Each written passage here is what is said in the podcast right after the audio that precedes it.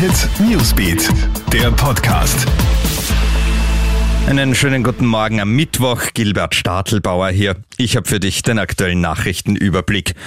Der Mädchenmord von Wien löst eine neue Asyldebatte aus. Zwei junge Männer aus Afghanistan sollen ja eine 13-Jährige unter Drogen gesetzt, sexuell missbraucht und getötet haben. Die ÖVP kündigt nun eine härtere Gangart gegen kriminelle Asylwerber an.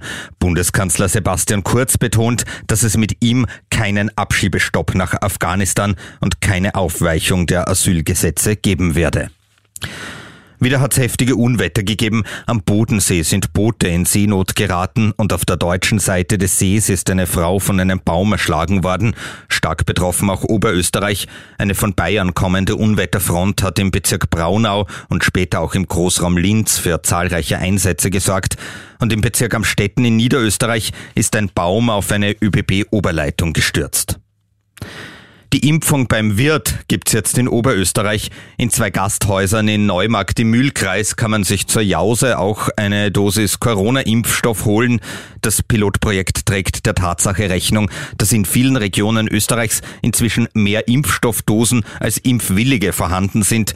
Geimpft wird ohne Voranmeldung, geworben wird bei den örtlichen Vereinen und den Feuerwehren der Region. Man hofft vor allem jüngere Menschen zu erreichen und Fußball-EM. In der Kabine war ich sehr, sehr enttäuscht. Das sagt Deutschlands Nationaltrainer Jogi Löw nach dem EM aus der Deutschen. Mit einem 0 zu 2 gegen England ist für sie ja im Achtelfinale Endstation. Packend war gestern das Abendspiel. Bei Schweden gegen die Ukraine setzt sich die Ukraine nach Verlängerung mit 2 zu 1 durch. Damit ist das EM-Achtelfinale abgeschlossen. Am Wochenende geht's weiter mit dem Viertelfinale. Das war unser Newsbeat Podcast am heutigen Mittwochmorgen. Dir einen schönen Start in den Tag. Krone Hit Newsbeat, der Podcast.